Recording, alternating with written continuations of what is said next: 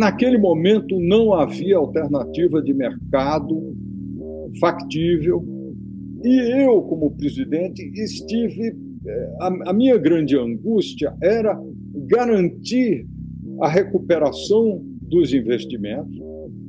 Lembre que essa recuperação havia iniciado em 2006, eu cheguei ao banco em 2007, eu acelerei.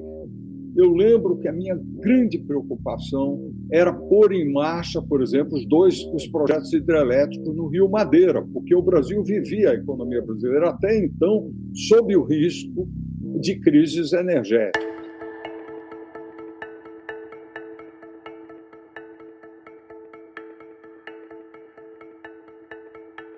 Olá pessoal, boa tarde. Eu sou Arthur Koblitz e a gente vai fazer agora o nosso segundo programa é, para comemorar o aniversário de 20 anos do, do BNDES, né? O Missão de Desenvolvimento em geral, é, em geral né? Ele, ele trata de questões nacionais, de questões de desenvolvimento. O BNDES aparece porque o BNDES atua em várias frentes, né?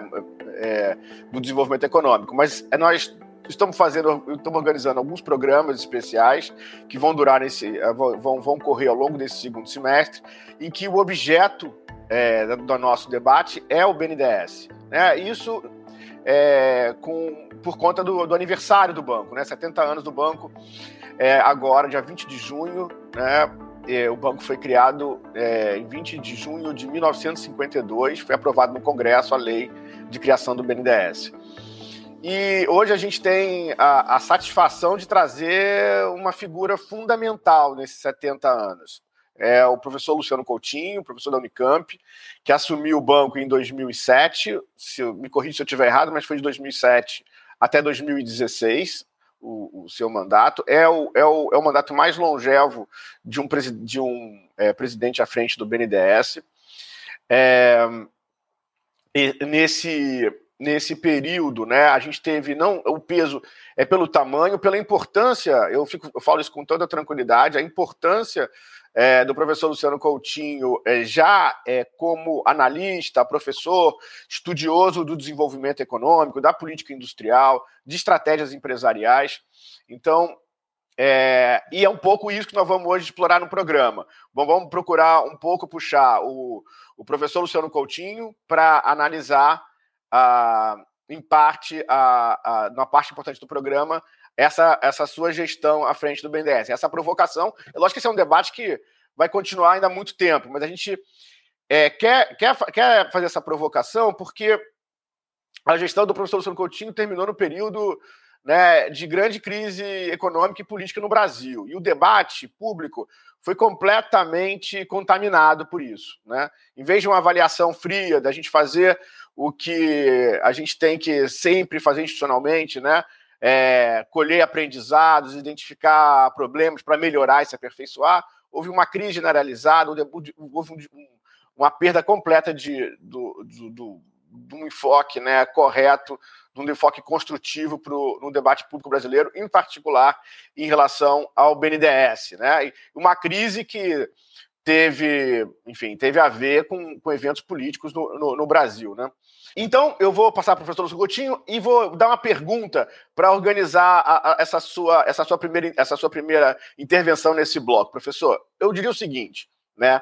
É, por um lado, boa parte das ações que foram é, alvos de crítica e demonização da atuação do BNDES, né? É, depois do período, é, depois que passou o, seu período no banco, elas, elas passaram a ser notícia internacional que países, é, não só como China e os países asiáticos, que sempre adotaram medidas nessa direção, né? É, crédito subsidiado, apoio a, diferenciado para empresas de capital nacional, mas a gente vê agora recentemente, mesmo a tradição, a tradição anglo-saxã, né, ligada a, a, na Inglaterra nos Estados Unidos, né, criando instituições e adotando programas com, com vieses é, semelhantes, né? em que se entende que o setor privado tem muita importância, mas o Estado tem que intervir, organizar a economia. Então, de um lado, tem essa, é, é, essa, essa história né? do que foi demonizado no Brasil e o que está acontecendo no mundo inteiro. De outro lado, né, de um lado, vamos dizer assim, mais é, real, crítico e, e pra, é, reflexivo, a gente pode dizer o seguinte: houve uma aposta grande no BNDES nesse período que o senhor teve à frente do BNDES. Essa aposta a gente pode comparar com o que foi feito talvez no plano de metas ou no segundo PND. Mas não é justo dizer que nós não tivemos um arranque nesse período no Brasil, no desenvolvimento brasileiro, como tivemos no plano de metas no segundo PND? Então, é essa provocação que eu queria fazer entre esses dois esses dois balanços aqui. Essa é a provocação, espero que a gente então possa agora é, apreciar aí a análise do professor. Professor, muito obrigado, estou muito satisfeito de estar fazendo esse programa de aniversário aqui com a sua presença. Bom, é, primeiro, Arthur, eu quero agradecer muitíssimo a, a associação, o seu convite de, de participar dessa, desse balanço e dessa discussão sobre o futuro, né, é que me interessa muito. É sobre o, o balanço do banco, você já adiantou vários pontos, né? É, e eu, eu queria lembrar primeiro, e até registrar aqui, é, uma iniciativa do, do Paulo Rabelo de Castro, que foi meu sucessor, de preparar o livro verde. Né? Na verdade, o livro verde examina, de fato, a minha gestão, porque ele se centra muito no período 2006-2016, nesse decênio, e grande parte dos dados se referem ao período 2007-2016. Né? E, e o, o, o que está no livro verde é eloquente. Eu, eu, eu peço assim a, a todos que puderem ler o livro verde, porque ele fala por si, ele responde a todos esses temas e, infelizmente, apesar dos inúmeros esclarecimentos feitos não só no livro verde, mas feitos por, por mim em vários momentos, é, é, é, houve muita distorção pela politização é, do, do, do, papel do banco. Essa politização tem a ver com é, mudanças, uma crise, uma crise política. Ao longo disso também tem todo o, o trauma produzido e, os, e os sequelas produzidos pela Operação Lava Jato, é? pela descoberta de, de, focos de corrupção, e, e gerou também a fantasia, que se revelou absolutamente é, destituída de qualquer fundamento, de que o BNDES também era a ponta de, do iceberg de um, de um, um grande foco de corrupção. É? E que foi depois, felizmente, a, a tese da Caixa Preta foi totalmente desmascarado né, pelas uh, auditorias feitas interna e depois pela auditoria externa por uma grande empresa internacional especializada nisso, que vai ao HD do computador de cada um dos executivos, com os equipamentos de comunicação. Né? Eu mesmo tive toda a minha a, a vida no banco é, é, vasculhada no, no, fio de cabelo não é, por, pelas tecnologias é, dessa, dessa, dessa auditoria, que depois não revelou nenhuma irregularidade, é? nem sequer qualquer indício, por mais distante que fosse, de, de condutas é, fraudulentas ou qualquer coisa é, é, que passasse perto de ilicitude. Então, dito isso, né, eu creio que houve também, por parte é, de agentes políticos dentro e fora da, da, da mídia, né, mas deliberadamente demonizando duas, dois temas, é, três temas, na verdade. É, o primeiro tema foi o subsídio implícito nas operações de empréstimo do Tesouro Nacional ao BNDES.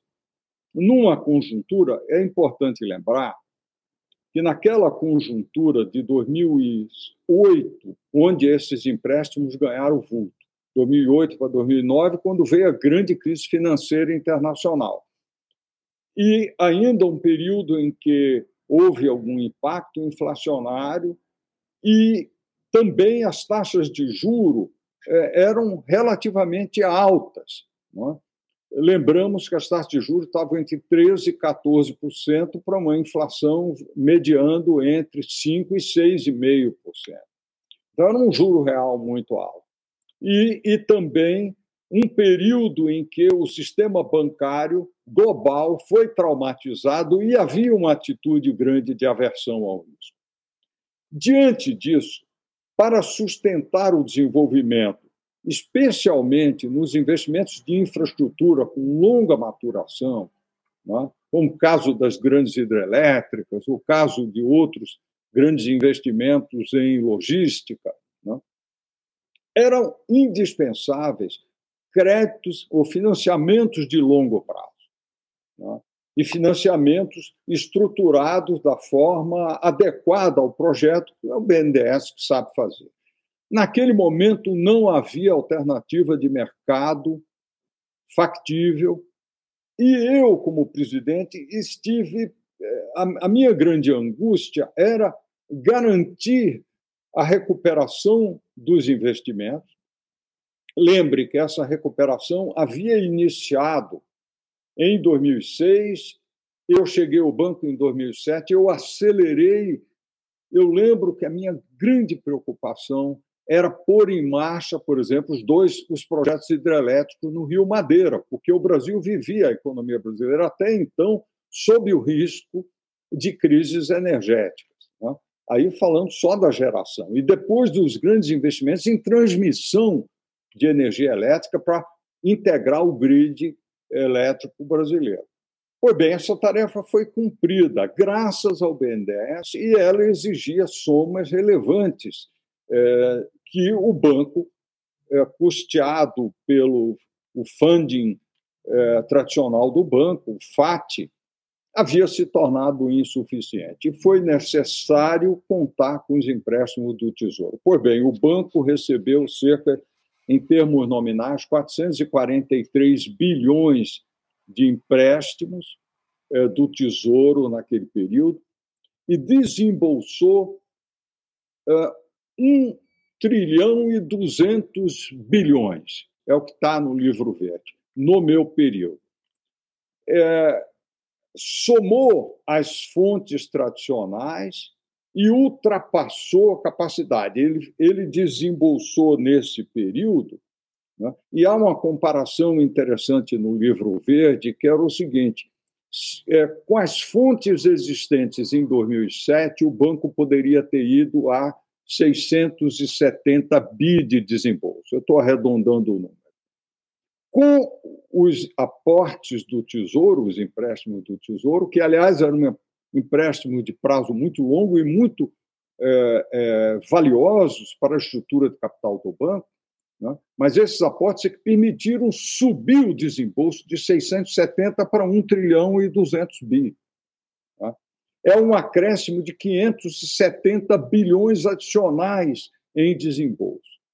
Se a gente tomar é, um, algo como 40% a participação média do banco, isso significa um impulso econômico adicional de 1 trilhão e 400 bilhões nesses nove anos é, da, da, do período. Este impulso econômico é que ajudou a subir a formação bruta de capital fixo sobre o PIB, né? que mediava em torno de 15%, 16% e chegou a 21% em 2013, depois se sustentou em torno de 20%, e, infelizmente, é, desculpa, é, em 2013, 14, e depois de 2015, é, com a recessão muito forte e a, a sequência é, de arroxos de todo tipo, é, a, a, economia brasileira parou de crescer e o investimento público despencou. É? Enfim, Mas o fato é o seguinte: aquele período assegurou um ciclo relevante de crescimento econômico. Né? Então, esse é o ponto. O retorno. Então, o que é que, é que os fiscalistas olharam? E eu não estou aqui não estou aqui criticando, é a função deles é apontar que tinha um subsídio implícito. Muito bem.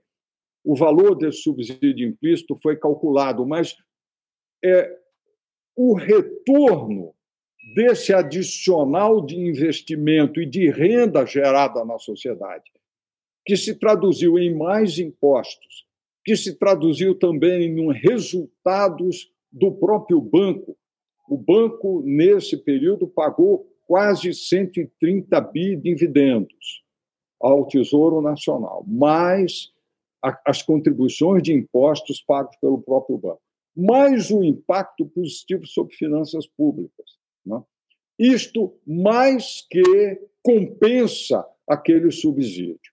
Né? Esta conta mais geral é, foi feita, mas nunca foi levada a sério. Eu queria até falar uma coisa, professor. Eu, eu cheguei a fazer essa conta também, tá? cheguei a publicar um artigo sobre isso. Eu acho que é impressionante como se esconde esse número. Eu fiz um exercício, inclusive, com uma, com uma um viés bem conservador, assim, é, assumindo que assim, uma porcentagem enorme do investimento do, do, do desembolso do BNDES, né? É, é, poderia ter sido seriam ligados a investimentos que teriam sido feitos de qualquer forma, né? Um exercício contrafactual como esse. Mesmo você tirando uma parcela muito grande, né, assumindo isso, o, o, resultado não tem como ser negativo, né? Em termos assim, a ideia de que o BNDES foi um fardo fiscal para o governo brasileiro, eu acho muito difícil ser sustentado. É, é essa ideia está lá no livro verde e ela é, é enfim. Eu, eu não estou com isso querendo defender que a gente volte ao passado e volte. Essa é uma nova discussão. Como assegurar funding para o futuro do banco é uma discussão que nós faremos à frente. Então, eu queria deixar esse tema e falar de outros dois temas que foram demonizados de forma. Você já abordou um, que foi a BNDESPAR, né? e toda a desonesta argumentação, repetida, inclusive, por gente que, poderia não fazer esse equívoco, de que a BNDESPAR subsidiou com o dinheiro do Tesouro é, campeões, etc. Quando, na verdade, nós sabemos o seguinte: a BNDESPAR sempre funcionou em bases de mercado, com recursos de mercado, provenientes do giro de sua carteira.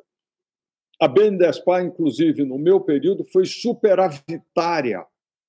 Ela gerou mais resultados, ou seja, ela nunca dependeu, tirando um período muito curto, que foi exatamente a, a, a recessão de 2009, quando o mercado despencou e não fazia sentido girar a carteira naquele momento, né? tirando esse período, mas no resto do período, a BNDESPAR foi uma geradora líquida de caixa para o BNDES. Né? A, a, a, a sempre foi uma empresa extremamente lucrativa e nós constituímos uma carteira é? extremamente bem sucedida, que, aliás, sustenta os, o lucro do banco, é? e à medida em que o tempo passou, e especialmente nos últimos dois, três anos, os resultados do banco foram fundamentalmente originados da venda de posições feitas no período no, na minha durante a minha gestão. Eu não quero entrar em polêmica com isso, mas eu até entendo que esses resultados são uma homenagem a quem fez o investimento. É muito fácil vender. O difícil é comprar e investir em empresas que se revelaram extremamente bem-sucedidas e ajudaram a devolver para o Tesouro Nacional dividendos, porque a BNDESPAR foi a principal fonte e se continuou sendo geradora desproporcional ao tamanho dos ativos de renda variável comparados ao, ao tamanho da carteira de crédito, a BNDESPAR era a principal fonte de lucros e, portanto, grande parte dos recursos da BNDESPAR voltava para a coletividade brasileira né, através do, dos pagamentos de dividendos. Né? Foi feito, claro que é, uma carteira de, de, renda variável sempre tem casos de insucesso. Né? Então, os casos de insucesso foram magnificados, quando, na verdade, o que tem que se olhar é o conjunto da carteira, e o conjunto da carteira mostra uma história vitoriosa, né?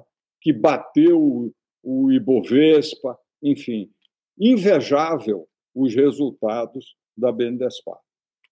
O outro, então podemos discutir isso. Também tudo isso está demonstrado no livro verde, mas nós podemos discutir, inclusive caso a caso, se quisermos, né? mas não, não haverá tempo aqui. O outro tema que foi, foi demonizado de forma também, em grande parte, desonesta do ponto de vista intelectual, o tema da exportação de serviços, de bens e serviços, o papel do Exim, né? do, do, do do, BNDES como Exim Bank. O que é um Exim Bank? É um financiador da exportação de bens e serviços. E no caso do BNDES, é muito claro que o BNDES não apoia projetos no exterior, como o Banco Mundial, como outros bancos multilaterais fazem. O BNDES apoia estritamente a exportação de bens e serviços originados no Brasil né, e que são financiados em reais e geram um ativo em moeda estrangeira por empresas que receberam, no caso de aeronaves, por exemplo, ou é, governos que receberam essas exportações que foram compor parte dos projetos, inclusive porque o banco nunca financiou gastos locais em nenhum país.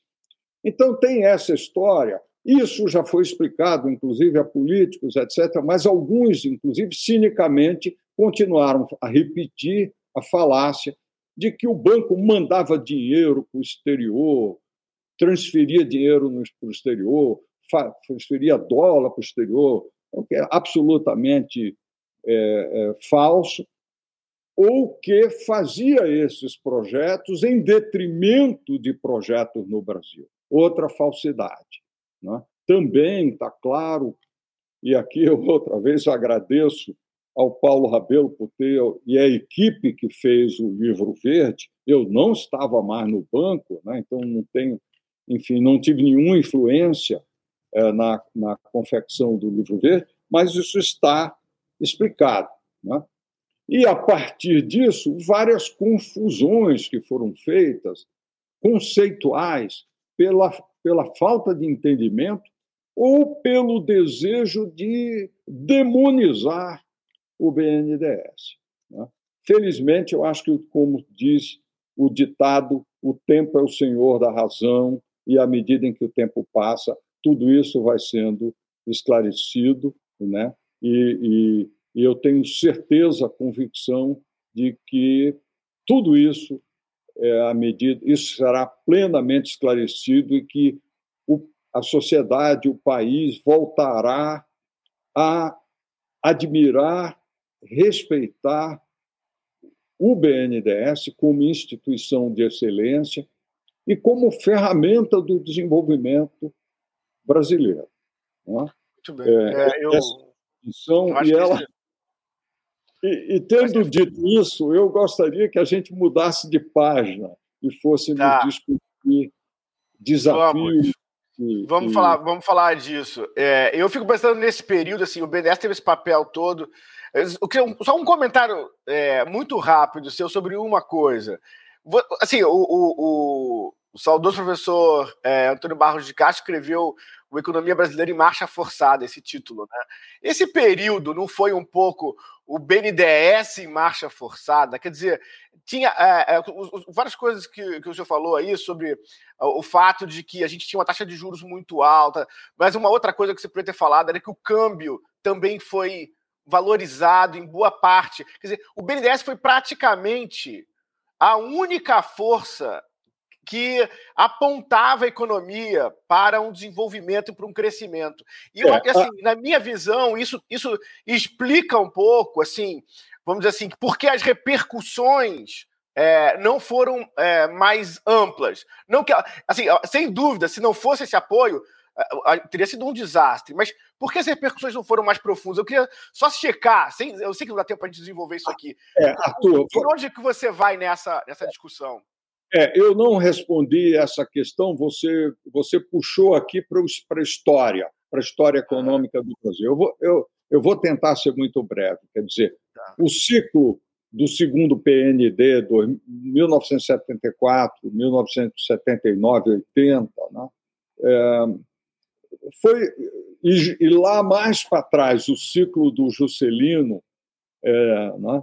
o plano de metas? Que, que começou em 1955 até 1959, foram dois momentos marcantes, foram dois ciclos marcantes de expansão da infraestrutura e da indústria. Né? No Juscelino, a infraestrutura e energia, mas também siderurgia, também é, é, a indústria automobilística. Né?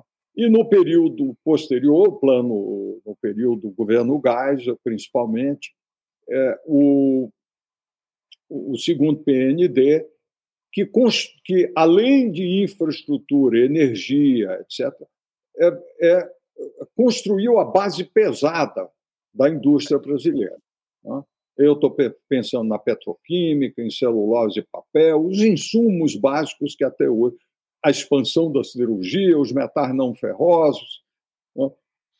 a base é, que até hoje remanesceu competitiva e é um, um ativo da indústria brasileira.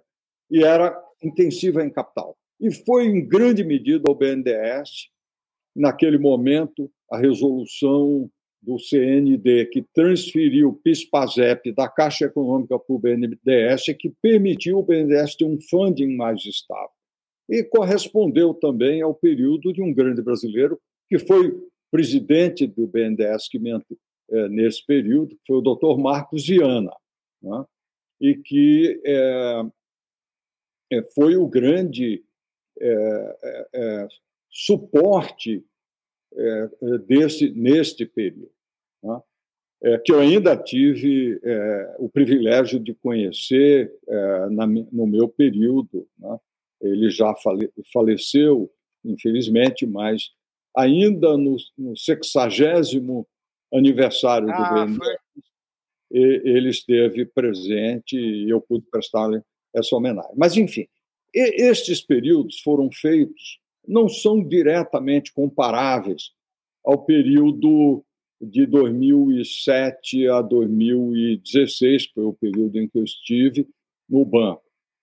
É, por quê? Primeiro, é, neste período é, em que eu estive, é, houve um fato econômico muito relevante, global. O superciclo de commodities permitiu ao Brasil acumular reservas do, em 2006 e 2007. Né? Quando eu estava chegando ao banco, o Brasil já tinha um nível de reservas. Desculpa, em 2005, 2006 e 2007, o Brasil conseguiu acumular 200 bi de reservas. Isso permitiu completar duas coisas importantes: desdolarizar a dívida interna né, e criar o colchão de reservas que blindou a economia brasileira. E esse colchão inicial de reservas foi obtido com superávit em conta corrente, e não com empréstimos, com tomada de, de passivos. Né? Esta blindagem da economia foi muito relevante muito embora a política monetária brasileira naquele período né, tenha sido conservadora, a redução de juros, o Brasil conseguiu o grau de investimento, mas mesmo após o grau de investimento, quando eu cheguei ao banco, tinha um cenário chamado Brasil Investment Grade, em que a turma de planejamento do banco me mostrou e disse: professor, nós vamos conseguir investment grade, o juro vai lá para baixo, o BNDES vai deixar de ser competitivo, é? uhum. e o juro vem lá para baixo. Na verdade, o juro não veio para baixo, a política monetária veio muito devagar, foi conservadora nesse sentido e apreciou a taxa de câmbio. A taxa de câmbio foi usada em boa medida como elemento de desinflação. Eu, pessoalmente, é essa coisa que você não pode, algum dia, né, eu fui dentro do governo uma voz dissonante, porque eu achava que a, a valorização cambial estava sendo muito ruim para a indústria brasileira. Mas enquanto a economia cresceu, a indústria conseguiu se sustentar.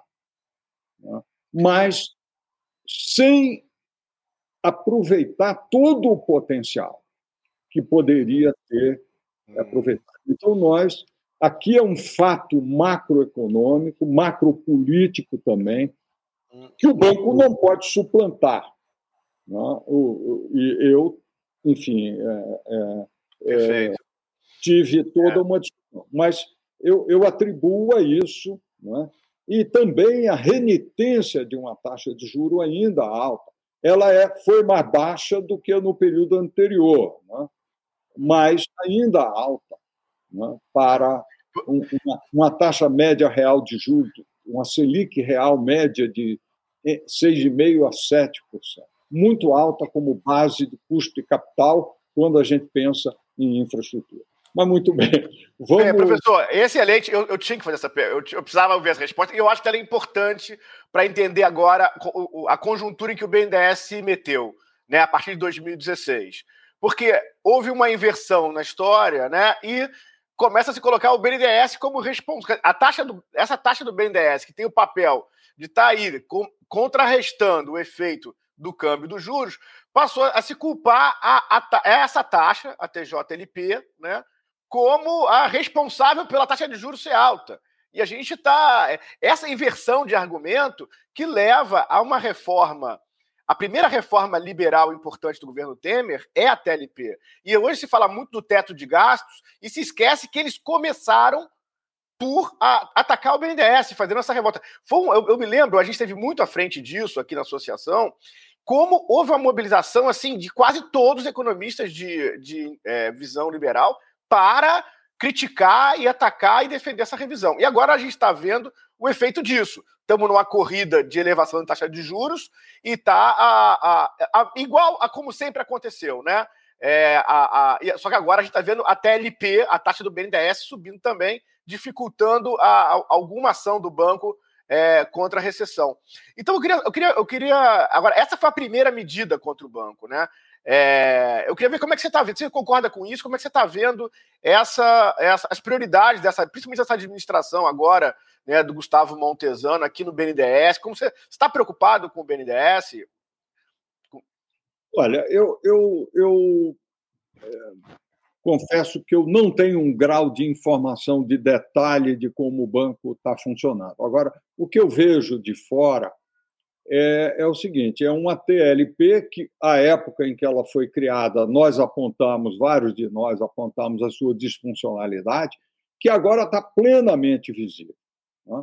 Ela ser uma combinação é, do IPCA é, mensal anualizado, dá uma volatilidade danada, mais né, é, um, o componente do spread da NTN de cinco anos, né, ela tem é, já é, isso, digamos, quando o juro básico, quando a Selic caiu lá para baixo, ela não machucou, ela estava razoável. Mas é, com a Selic ascendendo de novo para 14%, ou 13,75%, né, ou até mais, a, a, e com a inflação muito alta, a inflação, é, o núcleo de inflação chegando a 11,5%, 12%. O que é que está acontecendo é que a TLP ficou extremamente é, elevada, mais alta que a Selic, e ela, nós começamos até agora a distorção no sentido contrário. O banco, na verdade, é, é, carregando um spread negativo e transferindo é, é, lucros fictícios, digamos assim, financeiro, um fluxo financeiro para o Tesouro. Então, é, a, a, TLP vai precisar ser repensada. Né? É, nós precisamos de uma reforma da TLP. Como é que eu enxergo? Isso aqui é um ponto fundamental para o futuro da instituição. Uhum. E aqui nós não podemos fazer o rabo abanar o cachorro. Nós temos que pensar qual é a TLP né? Quais são os, as diretrizes para pensar a TLP. Ela deveria ser uma de saída, primeiro, uma taxa muito menos volátil, uma taxa que é construída a partir de uma visão de longo prazo é, do financiamento indispensável, primeiro, para dar partida à recuperação da economia brasileira, que é o investimento em infraestrutura. Não há outro caminho para dar partida novamente ao processo é, de crescimento. A indústria encolheu tanto que ela não tem capacidade sozinha de puxar o crescimento, não vai ser o agronegócio que sozinho vai resolver o crescimento brasileiro, né? muito menos a criação de empregos né? na, na, nas áreas urbanas, né? mas a infraestrutura, sim, inclusive porque é um déficit acumulado e o capital social na infraestrutura está sendo depreciado sem reposição mínima. Então, é preciso investir pelo menos quatro pontos de percentagem, 3,5 a 4 pontos de percentagem a mais. Né? Isso não vai ser feito da noite para o dia, mas você tem que começar ano a ano a agregar investimento novo em infraestrutura. Isso vai significar algo como 350 a 400 bilhões de investimento ao novo ao ano para subir de novo a taxa de investimento. Não é? E o BNDES vai, vai precisar ser a, a, uma ferramenta-chave para isso, porque com a taxa de juro alta, não só agora em 2022, mas por conta da herança que vai estar sendo jogada para 23, né? uhum. dependendo aí da forma que vai ser feito, por exemplo, essa redução de que, é, que se deseja de preço de combustível, vai, vai jogar o impacto lá para frente, como é que, que, tendo uma taxa de juro ainda alta em 2023 e quem sabe parte de 2024, como é que se recupera o investimento infraestrutural. Então vai precisar mudar essa concepção. Nós vamos ter que ter uma taxa mais estável, com visão de longo prazo e, e que não implicite um mecanismo de subsídio direto do Tesouro. Então, nós temos que encontrar uma fórmula. Né? Essa fórmula pode ser uma, um fundo de compensação, é, essa fórmula pode vir é, de um tratamento tributário ou um tratamento institucional ao banco diferente.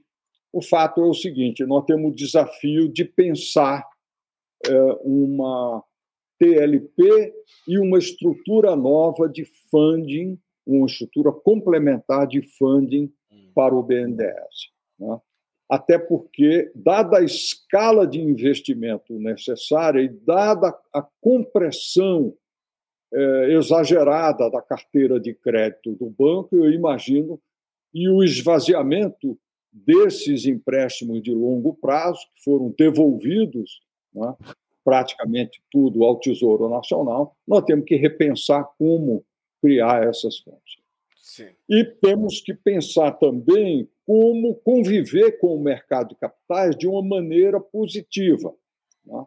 Com o juro alto, vai ficar claro a dificuldade do mercado de capitais suprir o volume de capital necessário a taxas módicas, né? a taxas compatíveis com o investimento em infraestrutura, principalmente.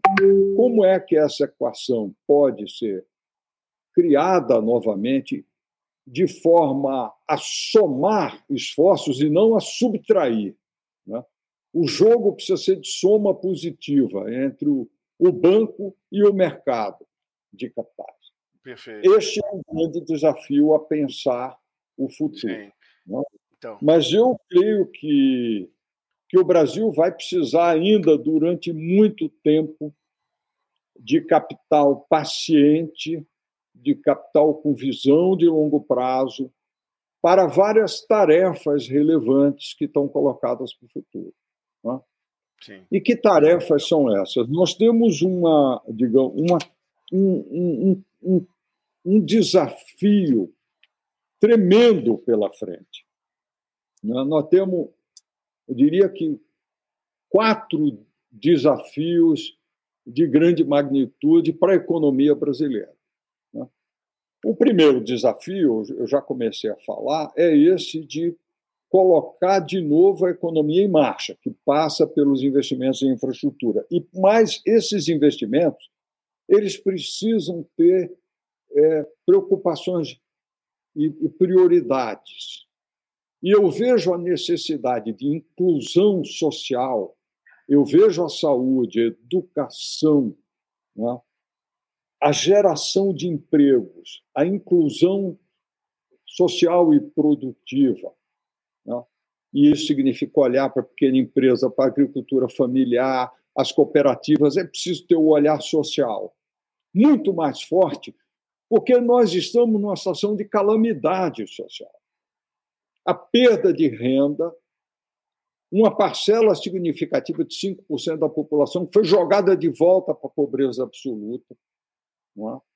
É? é? um salário mínimo que é mal compra a cesta básica e não deixa mais nada.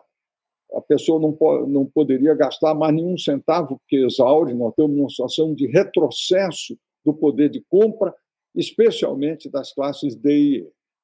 Nós estamos diante de uma tragédia social. Nós não podemos ignorar isso. Então, o banco precisa olhar isso com muita prioridade. Né? E então, precisa então, olhar. Esse primeiro, esse, esse, primeiro bloco, então, de apoio é de infraestrutura. Você tá falando de infraestrutura social e, e, e, e com olho, com um olhar né, voltado para muito de gerar emprego, né? Com... É, e o banco tem muito a, a contribuir para isso. E tem, inclusive, eu quero louvar aqui os esforços feitos pelo banco que continuaram e ganharam aceleração aí, não tem nada a ver com o meu período, em saneamento. Né? Então, o banco. Mas tem que ir além. O saneamento é muito importante. Mas nós temos. É importante junto com a habitação social, que é uma, é uma vocação muito mais da Caixa Econômica Federal. Mas tudo tem que caminhar junto. Nós temos que fazer o né? tem que caminhar junto. Tem a mobilidade urbana, onde o banco pode ajudar tremendamente, né? onde já ajudou. Né? Esses todos são investimentos intensivos em, em emprego. Né? Então, esse é um veio né, relevante. Eu agreguei saúde, porque depois da pandemia houve uma precarização um esforço muito grande, né? a concentração de, necessária para vencer a pandemia, outras doenças que foram relegadas, é preciso retomar a atenção à saúde. O Brasil descobriu o valor do Sistema Unificado de Saúde, do SUS. É preciso é, dar suporte a esse sistema. E existem oportunidades econômicas relevantes, né? é, usando o poder de compra do SUS no desenvolvimento da da indústria farmacêutica, o sucesso que foi, no nosso caso, o Profarma, que foi desativado lá atrás. Mas, enfim, nós precisamos olhar agora o complexo, de novo, olhar o complexo industrial é. e econômico da saúde. Nós é. precisamos olhar a educação. O banco pode fazer muito mais pela educação. Né? E nós precisamos usar a criatividade para olhar para isso. Eu vejo aqui esse um grande desafio, que é um desafio brasileiro, um desafio concreto, um desafio imediato, um desafio indispensável. Né? Mas temos outros grandes desafios que são globais. Você falou de quatro, né? Esse, aqui é o primeiro, que é um apoio à infraestrutura, aos temas sociais. no caso, não é, não é só infraestrutura, no caso da saúde, você está tratando também da indústria, né? Com poder de compra do Estado, educação. Isso tudo forma Sim. um primeiro bloco, né? Esses desafios são temáticos, tá? mas eles, obviamente, têm um rebatimento setorial importante. Tá. Né? Um, um outro desafio, que é um desafio global, é o desafio da mudança climática e da sustentabilidade ambiental. Tá? E esse é um desafio sistêmico. É um desafio que é, endereça a questão amazônica, é, que está na, na ordem do dia, e, infelizmente, esse assassinato uh, recente do, do, jornalista inglês e do, e do, e do indigenista, é? É, só revela o estado de completo caos em que a Amazônia está entregue. A Amazônia não tem é, alternativa, não se construiu alternativas. É? é o Fundo Amazônia foi é, deliberadamente desmontado. É? é? algo incompreensível. Deu tanto trabalho para constituir, fazer o fundo operacional, torná-lo amigável e, e, e, respeitado, e ser uma ferramenta suplementar, não é ele que fazia, mas ele fazia uma diferença relevante. É? E, e, nos obrigava a trabalhar intensamente a agenda ambiental junto com o Ministério do Meio Ambiente, é? na política, inclusive nos acordos internacionais. Mas aqui é uma agenda relevante. Nós precisamos recuperar o protagonismo nesse processo, de ajudar a criar na franja amazônica novas atividades, inclusive de reflorestamento, né? inclusive de aumento da produtividade da, da pecuária e da agricultura, para não precisar derrubar nenhuma árvore adicional. Né? Então, aqui temos um, um grande desafio. Mas esse é um desafio muito mais amplo, que vai além, vai além desse, desse, desse, é, desse recorte amazônico. Né? Ele tem a ver com todo o agronegócio, com outros ecossistemas, com o agronegócio brasileiro. Precisa ir para o baixo carbono e para o baixo metano, o metano é um grande problema da, de emissão da pecuária brasileira. Ele é dezenas de vezes mais danoso que o, que o CO2. É? Então, é preciso muito investimento nessa na, na, área. É preciso endereçar a questão do, do, do, do meio ambiente urbano. É? Aí, a resposta do saneamento, que é muito, muito importante, mas vai mais longe é preciso pensar é, na eletrificação do transporte coletivo, é preciso pensar em muitas coisas novas, né? no tratamento é, dos resíduos sólidos e do lixo urbano, um, do, da preservação dos mananciais, né? da tratamento às áreas de risco, porque a mudança climática vai expor e já está expondo áreas de risco de maneira muito dramática. Então, há uma tremenda agenda aqui no plano urbano, uma agenda ambiental, onde o banco pode ser pode ter um papel é, é, essencial. Além disso, tem um processo de descarbonização dos processos industriais. O mundo todo vai descarbonizar todos os processos que usam carvão, mineral o Brasil usa pouco, felizmente, mas que usam derivados de petróleo para processos térmicos. Isso afeta a indústria química, celulose, papel, siderurgia.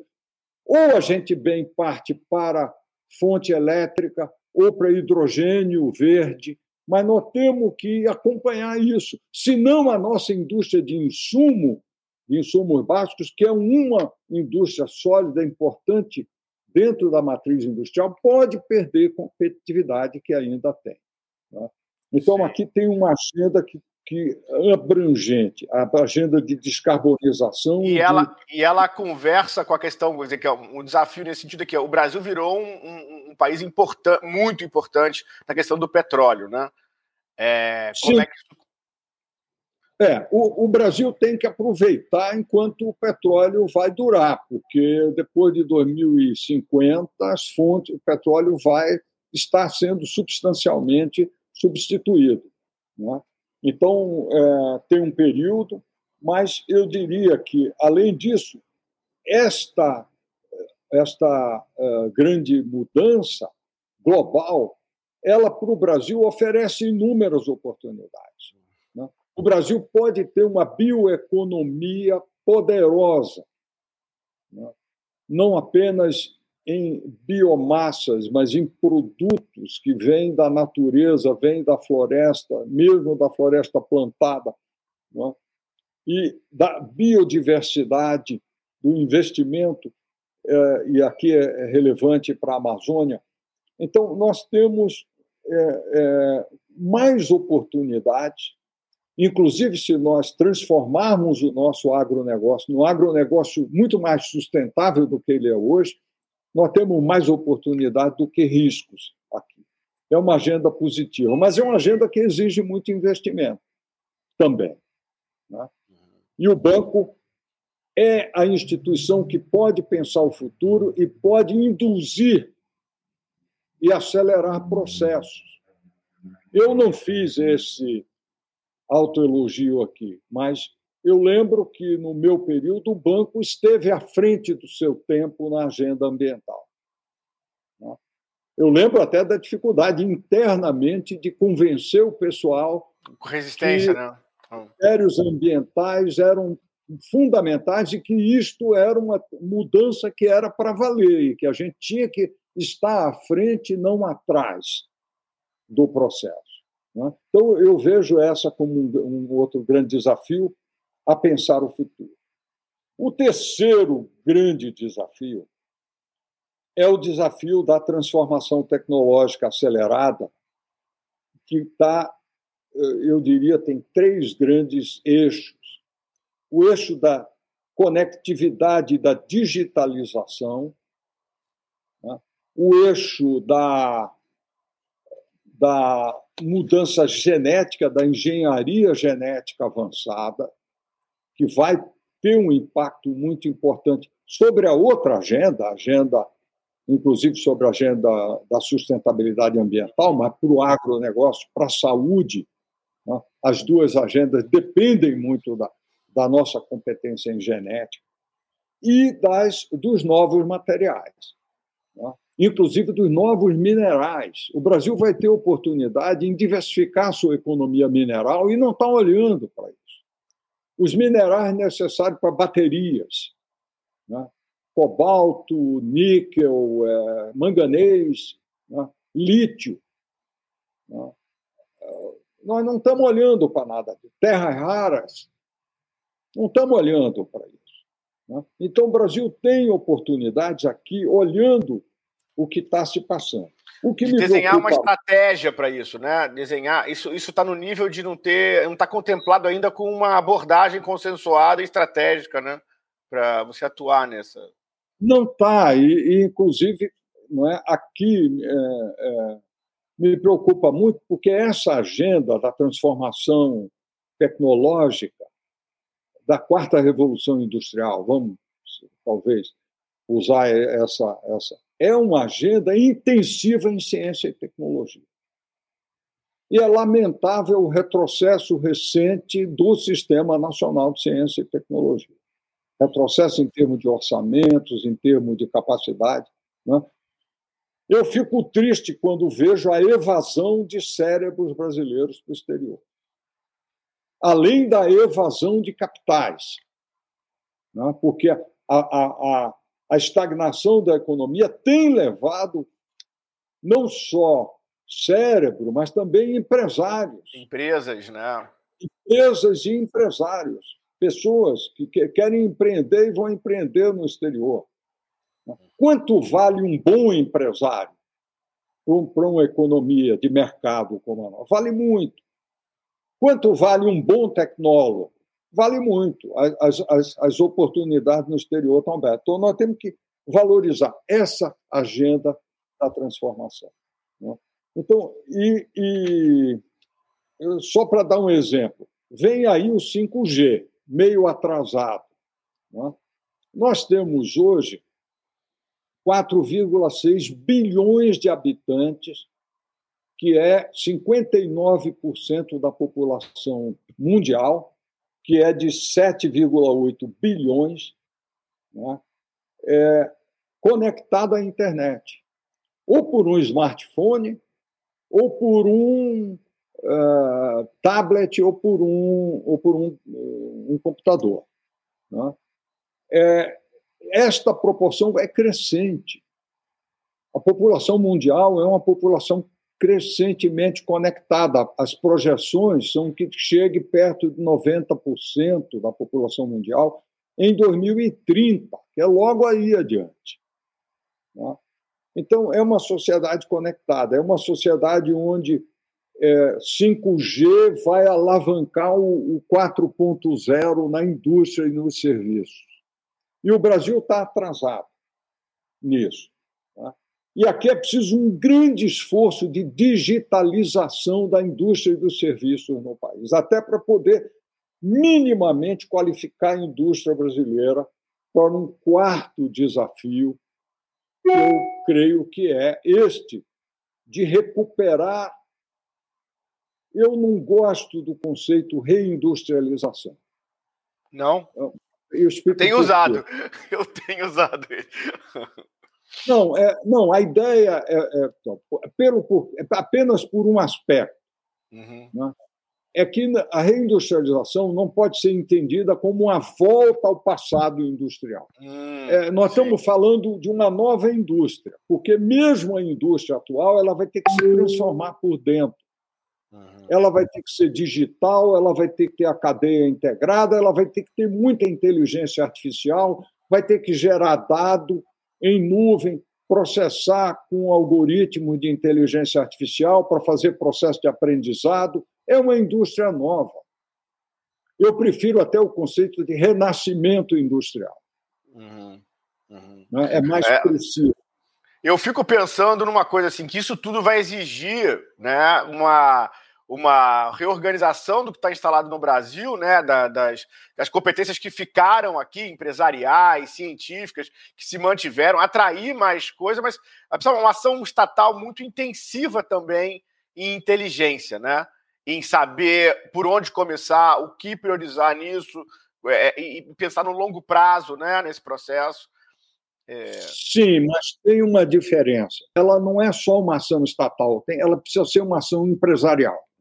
Se nós não tivermos empresários que compreendam, que tenham visão de futuro e que sejam capazes de abraçar estratégias novas, né, vai ficar muito difícil, porque o Estado não consegue, num mundo complexo que nós vemos, fabricar coisas. Não é tão fácil. É, é, eu tenho enorme admiração pelo Getúlio Vargas lá, porque em 1930 o Brasil era uma grande fazenda e ele conseguiu levar adiante coisas importantíssimas. Construir a Companhia Siderúrgica Nacional, construir a Companhia Nacional de Álcalis. Então, enfim, dá vários passos relevantes. Mas eram grandes, eram projetos relativamente diferentes do que a gente tem hoje. Hoje nós temos que ter um grau de maturidade, de complexidade muito maior. E isto demanda estratégias empresariais proativas, demanda muito mais visão. E eu, eu creio que é, o empresariado brasileiro pode, pode responder às oportunidades. Né? Mas eu vejo aqui, por exemplo, há um rearranjo global um realinhamento da globalização, uma maior fragmentação, talvez regional, pode gerar algumas oportunidades. Né? Quem é que está refletindo sobre que oportunidades o Brasil pode capturar?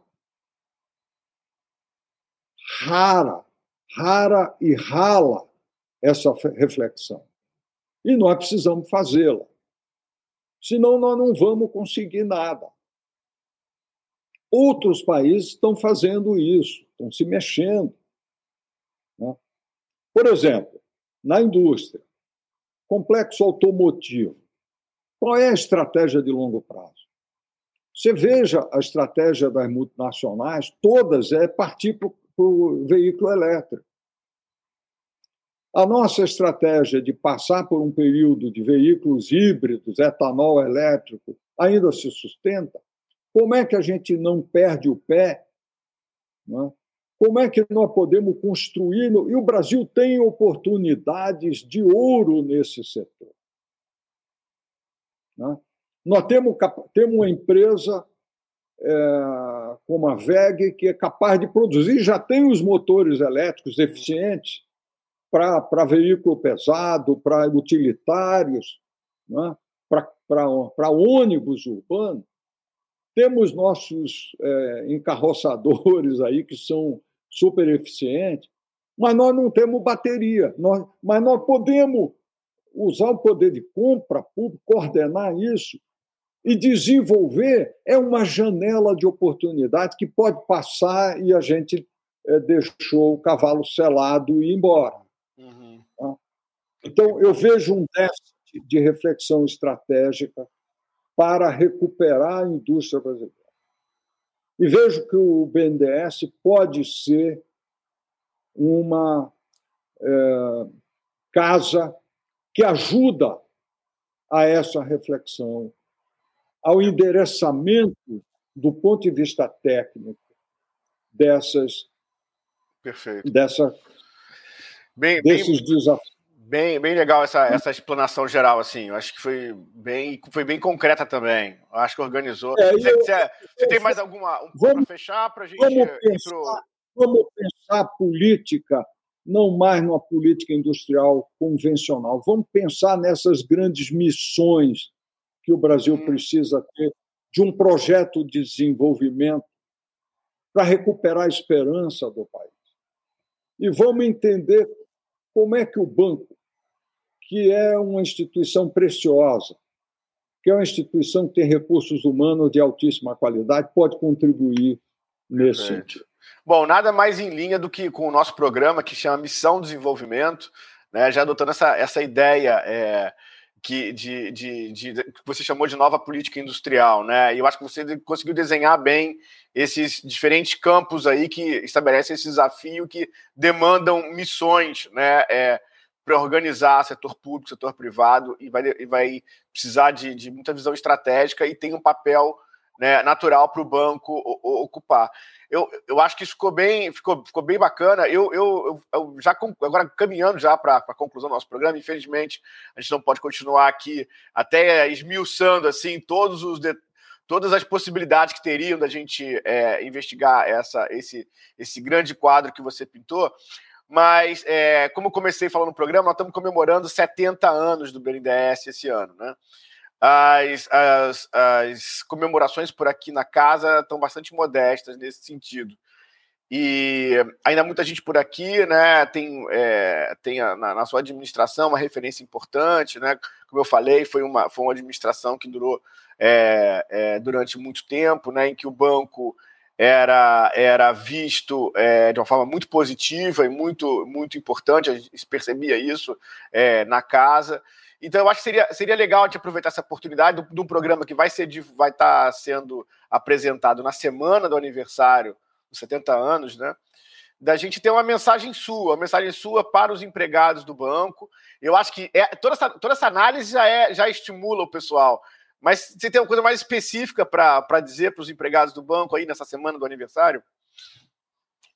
Bom, Arthur, eu obrigado aqui pela, pela oportunidade. Assim, eu, eu, eu fico muito feliz né, é, que o banco, é, nesse, nessa oportunidade de 70 anos, é, possa refletir sobre o seu futuro, possa. Eu tenho certeza, e pelo privilégio que tive de, de dirigir a instituição, de é, ver ao longo do meu período uma transição de gerações e de ter valorizado muito a política de recursos humanos, porque nós sabíamos né, que entrava uma geração nova é, e que ela precisava ser formada. Banco é cérebro, banco é inteligência. E é, eu tenho certeza que essa turma nova, a quem eu é, é, impossível o presidente do banco conhecer todo mundo, né? mas quando tinha uh, o, o, dia do aniversário, a entrega da, da, da daquele é, bottoms, né? É, eu, eu, eu, eu, gostava muito de circular com, com gente nova, né? que tinha vinte e poucos anos, é, abaixo de 30, que tinha feito o concurso há pouco tempo, né? eu, e que nós cuidamos muito, e eu sentia é que o futuro do banco está nessa, nessa turma nova, nessa turma jovem. Né? E eu, eu, eu me dirijo também à, à turma mais madura, né? que é, eram os executivos que, pela sua experiência, eu tinha mais convivência. Eu me, eu me dirijo a todos, aos, aos, mais, aos mais maduros aos, e aos mais jovens. Né? Que eu tenho a dizer a vocês é que tenham confiança que o, o papel é, do banco depende da capacidade de vocês de pensar o Brasil, de pensar o futuro, de pensar com ousadia, de pensar grande, de pensar como se podem criar novas é, oportunidades, novos caminhos para o desenvolvimento do país. Como nós precisamos ter também a sabedoria de não é, cair no voluntarismo, né? a sabedoria de fazer as coisas minimizando áreas de conflito. Né? Às vezes eu penso comigo mesmo se eu é, não deveria ter dado mais atenção para isso. Né? Embora muitas vezes o conflito não vem do seu lado, ele vem de, outra, de outras partes, mas você tem que estar atento. Né? Mas eu tenho certeza que o banco é uma instituição essencial para o país. Ela precisa mostrar, e vocês precisarão mostrar, que ela é um um, uma verdadeira alavanca que pode ajudar o país a encontrar o rumo do seu desenvolvimento. E fazer isso de uma maneira agregadora, de uma maneira que, que some né? mais forças, some mais é, é, visões, é que esteja aberto de uma maneira plural ao diálogo, né? mas que não deixe de sonhar. Esse é o, é o, meu, é o meu voto e a minha mensagem a vocês nesses 70 anos do banco. Bom, um abraço a todos. Muito obrigado. Bom, a gente não podia é, terminar o programa assim, melhor que com essa mensagem. Então, é, parabéns aos benedenses, né? É, a gente espera que esse programa seja, é, é, seja assistido por muita gente no banco e também fora do BNDES é, 70 anos no Brasil, uma instituição fazer e, apesar de todas as polêmicas que tiveram, o BNDES nunca perdeu a reputação, seus empregados nunca perderam a reputação. E eu agradeço também as suas palavras, é, professor Luciano. É, há, há, há, uma grande, há uma grande, grandíssima simpatia pela, pela, pela sua personalidade, pela sua atuação aqui no banco. Eu falo isso aqui com muita tranquilidade. E a, ela é tão mais forte para as pessoas que foram mais próximas e, e, e tiveram é, mais cotidianamente no, convívio com, com o senhor. Então é isso, pessoal. Obrigado. Até o próximo Missão Desenvolvimento. Muito obrigado.